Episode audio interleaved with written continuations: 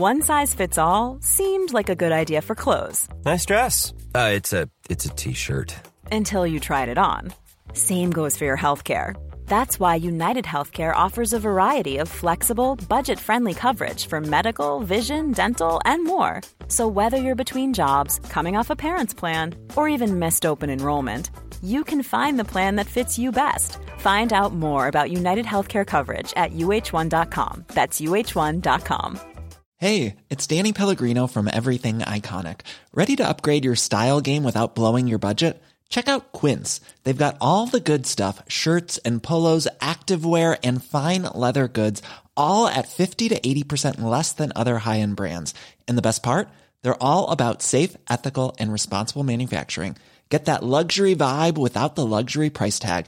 Hit up quince.com slash upgrade for free shipping and 365 day returns on your next order. That's quince.com slash upgrade.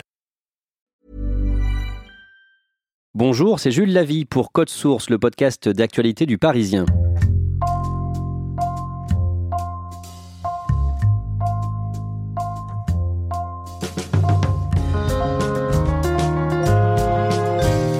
Depuis le 1er juillet 2018, sur la plupart des routes secondaires en France, la vitesse maximale a été abaissée de 90 à 80 km/h.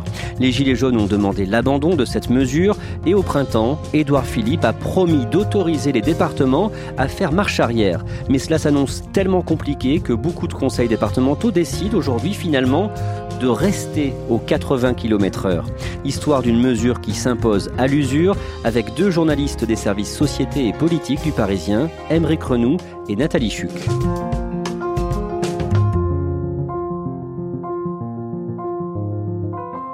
Le 9 janvier 2018, à Matignon, Édouard Philippe annonce 18 mesures à la sortie d'un comité interministériel de la sécurité routière. Et la mesure phare, c'est l'abaissement de la vitesse de 90 à 80 km/h sur une grande partie des nationales et des départementales. Pour préparer ce comité interministériel de la sécurité routière, j'ai regardé la liste des accidents récents sur la route.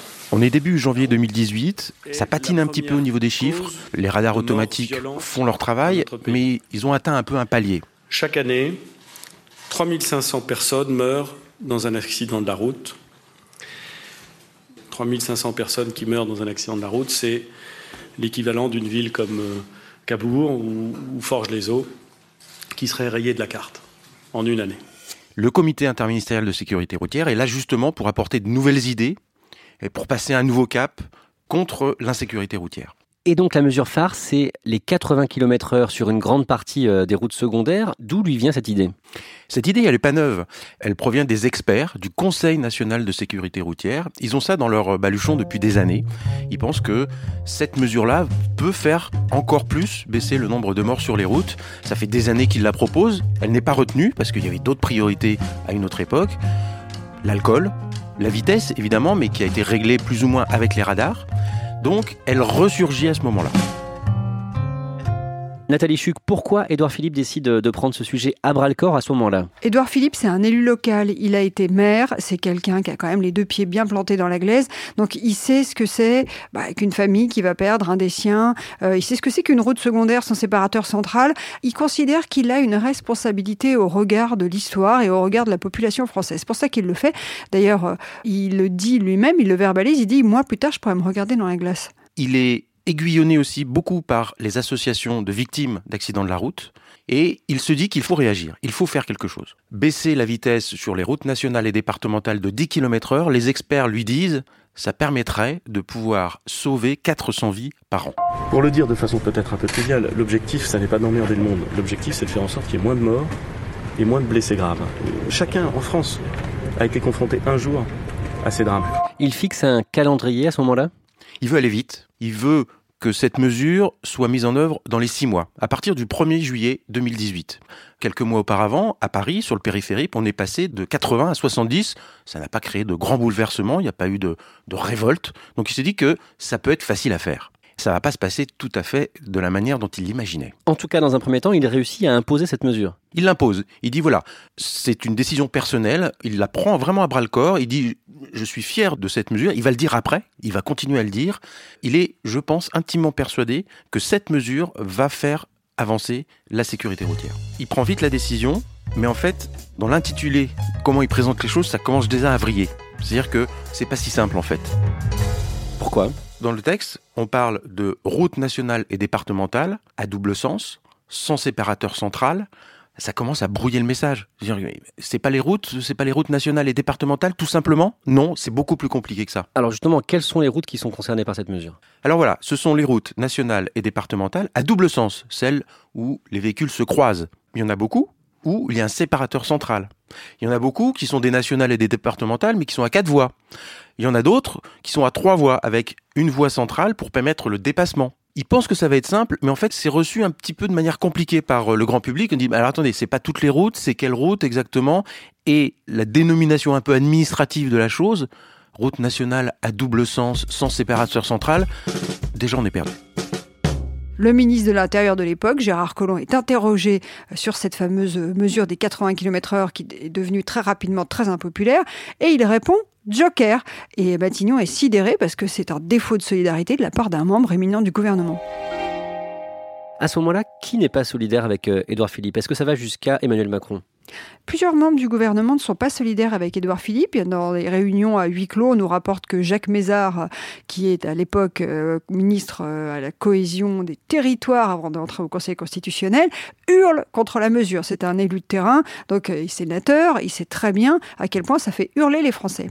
Et puis ce qu'on va découvrir assez rapidement, et ça, moi je m'en rends compte avec une conversation que j'ai avec un, une de mes sources très proches du chef de l'État, très précisément le 5 mars 2018, qui me dit, à ma grande surprise, eh bien figurez-vous qu'Emmanuel Macron n'était pas chaud euh, pour cette mesure au départ. Ah bon, première nouvelle. Pour moi, c'est une petite bombe politique. Il me dit, mais vous savez, de toute façon, cette mesure, elle peut être aménagée, le débat n'est pas clos, euh, tout ça peut encore bouger. Et il ajoute une formule, euh, là, qui est pour moi assez édifiante. Il dit, vous savez ce que dit le président au sujet de cette mesure en ce moment? Comme disait mon prédécesseur Georges Pompidou, il faut pas emmerder les Français. Donc là, pour moi, les choses sont claires. L'Élysée est en train de se désolidariser de la mesure. Ils sont en train de renvoyer la patate chaude à Matignon. Et ce qui est extrêmement frappant, c'est que c'est le premier couac entre l'Élysée et Matignon qui est étalé sur la place publique. J'en rencontre dès le lendemain dans Parisien en disant euh, le gouvernement va-t-il faire marche arrière, sans mauvais jeu de mots, sur les 80 km/h Et on expose tout de suite le fait que l'Élysée est en train de se désolidariser de Matignon dans cette affaire. Pourquoi? Parce que depuis l'annonce de la mesure, la cote de popularité du président de la République s'est mise à plonger brutalement. Et le paradoxe, c'est qu'elle chute beaucoup plus que celle du Premier ministre. Donc ça agace au plus haut point les macronistes qui se disent mais attendez, c'est Edouard Philippe qui tenait à cette mesure, nous on n'en voulait pas, elle n'était pas dans le programme présidentiel et qui paye l'addition, Macron. Comment réagit Édouard Philippe? Édouard Philippe, il est en bon jupéiste, droit dans ses bottes. Et euh, il dit, vous savez, moi, euh, je suis persuadé que cette mesure va produire des résultats. Et le moment venu, ben, je pourrais me regarder dans la glace. Et il ajoute, c'est une question de courage politique. 1er juillet 2018, c'est parti. Les départements ont déjà mis en place, pour la plupart, les nouveaux panneaux. Donc visuellement, c'est important. Mais aussi, c'est un choc psychologique. C'est-à-dire que tous les automobilistes comprennent que ça y est, c'est réel. Ça concerne combien de kilomètres de route? En tout, 400 000 kilomètres sur le réseau national métropolitain. Et dans un premier temps, il s'agit d'une mesure provisoire. Édouard Philippe, il est malin. Il se prépare une voie de sortie. Il se dit, bon, je vais pas choquer tout le monde. Il se donne deux ans. Il dit, voilà, c'est une mesure. 1er juillet 2018, on la met en place. 1er juillet 2020, on fera un bilan. Si ça marche, on conserve. Si ça marche pas, on prendra nos responsabilités. Comment cette mesure est reçue par les automobilistes? Il y a la fronde habituelle. Dès qu'on change, ne serait-ce que d'un iota, la vie des automobilistes, ça concerne plein de monde et forcément, il y a du mécontentement. Bah, je trouve ça totalement euh, idiot et euh, infaisable. Euh, Édouard Philippe, euh, c'est pas parce qu'il est Premier ministre qu'il a la science infuse. Hein, et mhm. qu'il serait peut-être bon quand même qu'il descende de son piédestal. Et le mécontentement, comme d'habitude, il est je dirais peut-être un peu orchestré par une association qui s'appelle 40 millions d'automobilistes. C'est un lobby, il l'assume, qui part à la guerre contre cette mesure en disant que le chiffre de 400 vies sauvées est bien trop important. Il n'y croit pas. En disant que ça va embêter tout le monde, ça va embêter ceux qui travaillent sur la route, ceux qui ont besoin de leur voiture pour travailler. Pour eux, 10 km heure de moins, c'est des minutes et des minutes et des minutes de perdus sur la route pour des artisans, pour des petits commerçants. En gros, c'est quoi leur sentiment C'est on nous embête, on nous empêche de rouler, on nous empêche de vivre. On peut plus rien faire. Est-ce qu'il y a des couacs dans la mise en place de, de cette mesure sur le terrain? Aucun problème majeur. Sur le terrain, qu'est-ce qui se passe? Les gens chargés de l'entretien des routes changent les panneaux. Tout simplement, on passe de 90 à 80. Quatre mois plus tard, en, novembre 2018, le mouvement des Gilets jaunes prend de l'ampleur un peu partout en France et l'une des revendications, c'est le retour aux 80 km heure. Elle fait partie des premières revendications, parce qu'il ne faut pas oublier une chose, c'est que le gilet jaune, c'est le vêtement de rassemblement des automobilistes. C'est le vêtement que tout automobiliste doit avoir dans son habitacle. Le mouvement de colère commence avec le prix du gasoil et de l'essence, mais aussi sur ces 80 km heure qui embêtent tout le monde, entre guillemets tout le monde tous ces automobilistes-là. Et du coup, la, la fronde s'organise à la fois sur le terrain avec les Gilets jaunes, mais aussi euh, chez beaucoup d'élus. Ce qui se passe, c'est que dans l'ensemble des revendications des Gilets jaunes apparaît ce 80 km heure. Il fait juste partie des nombreuses revendications. Ce qui se passe, c'est que les élus de terrain, principalement les députés qui retournent dans leur circonscription chaque week-end, commencent à se dire on n'est plus audible.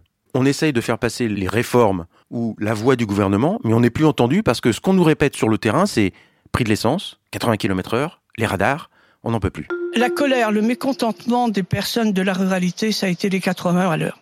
80 km heure 80 km heure. Alors on a entendu tout le temps les 80 km heure, on le présente toujours pour une sécurité et pour sauver les gens et les morts. Oui, c'est vrai.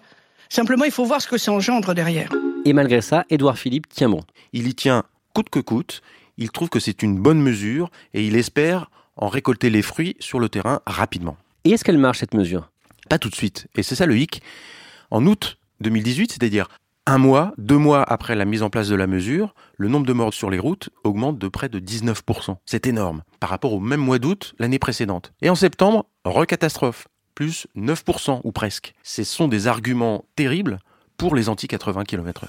La grogne s'amplifie et en janvier, le grand débat arrive et on pose directement la question au président de la République et les 80 km/h. Il n'y a pas un président de conseil départemental qui n'a pas pris ses responsabilités sur la vitesse quand il voyait une route qui avait un problème? Je crois que c'est la deuxième bon, question qui lui est posée par la salle sur les 80 km heure. Et là, pour la première fois, il se désolidarise par, publiquement de son Premier ministre en disant qu'il peut y avoir des aménagements sur cette chose. mesure. Donc ça, ça fait partie du débat aussi.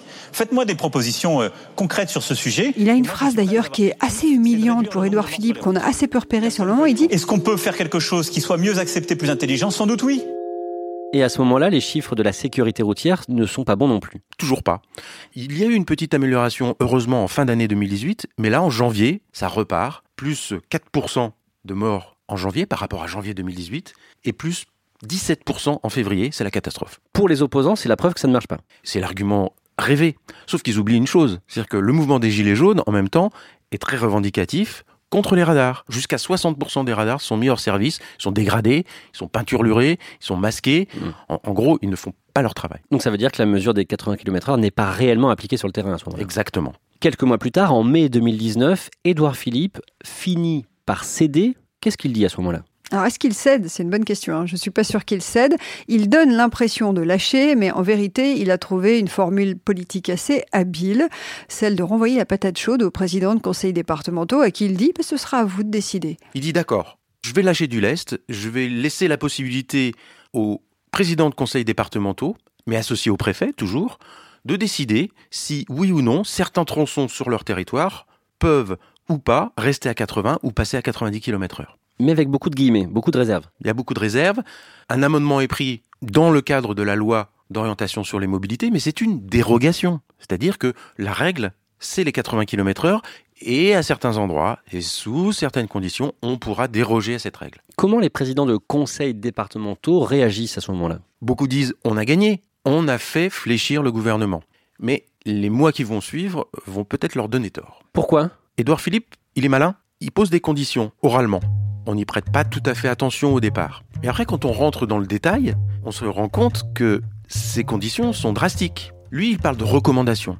Et il va charger le Conseil national de sécurité routière et ses experts d'éditer une sorte de liste de recommandations, mais qui sont en fait des obligations, auxquelles les présidents de conseils départementaux devront se soumettre pour pouvoir déroger à cette règle des 80 km/h. Alors, il y a quoi comme condition, par exemple? Il faut faire un audit, tout simplement. Par exemple, ça commence par là. Vous êtes président d'un département, vous avez décidé qu'entre telle commune et telle commune, vous voulez repasser à 90 km heure, il va falloir faire un audit sur l'accidentologie. Ça prend des mois, ça prend des semaines, et ça se paye, ça coûte des sous. Il y a aussi des conditions très pratiques. Il faut que les tronçons fassent 10 km de long. Il faut qu'il n'y ait pas de riverains sur cette route. Il faut qu'il n'y ait pas d'engins agricoles qui puissent circuler sur cette route.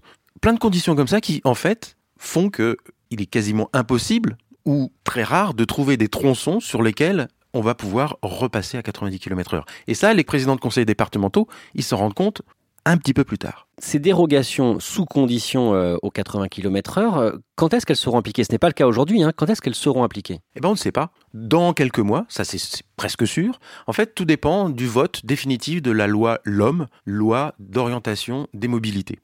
L'amendement qui prévoit cette dérogation est dans la loi, qui est déjà passé une première fois à l'Assemblée nationale, qui doit repasser devant le Sénat dans les semaines qui viennent, mais qui n'est pas à l'agenda du Sénat, pour revenir encore une fois à l'Assemblée nationale. Bref, cette loi qui devait être définitivement adoptée en septembre de cette année ne le sera peut-être qu'en début d'année prochaine, entre janvier et mars 2020.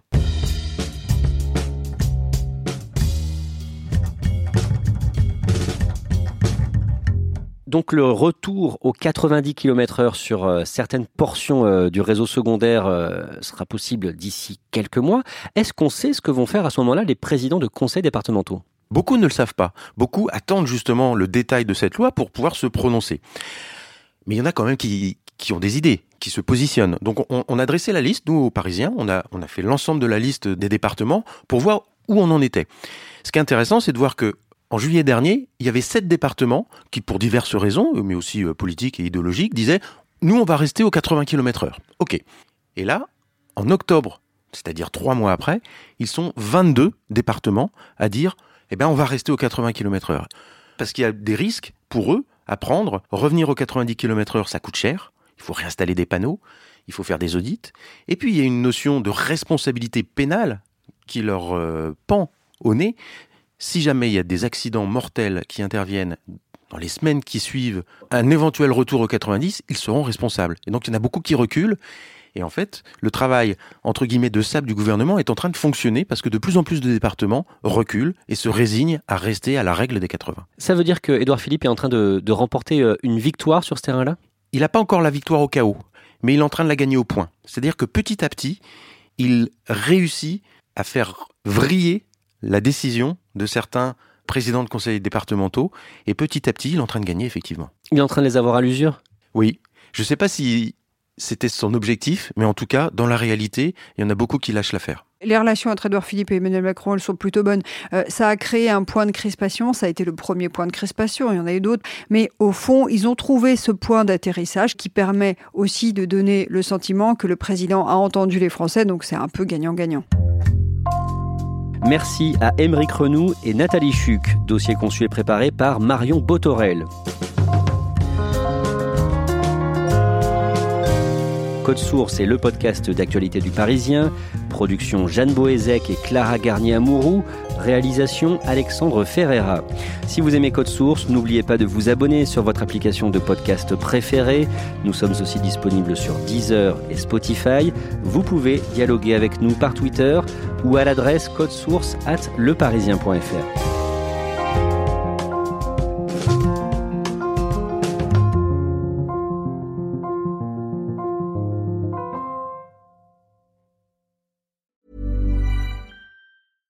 Mom deserves the best, and there's no better place to shop for Mother's Day than Whole Foods Market. They're your destination for unbeatable savings, from premium gifts to show-stopping flowers and irresistible desserts. Start by saving 33% with Prime on all body care and candles. Then get a 15-stem bunch of tulips for just $9.99 each with Prime. Round out Mom's menu with festive rosé, irresistible berry chantilly cake, and more special treats. Come celebrate Mother's Day at Whole Foods Market. Hi, I'm Daniel, founder of Pretty Litter. Did you know cats tend to hide symptoms of sickness and pain? I learned this the hard way after losing my cat, Gingy. So I created Pretty Litter, a health monitoring litter that helps detect early signs of illness by changing colors, saving you money and potentially your cat's life. Pretty Litter is veterinarian developed, and it's the easiest way to keep tabs on your fur baby's health right at home. Go to prettylitter.com and use code ACAST for 20% off your first order and a free cat toy. Terms and conditions apply. See site for details.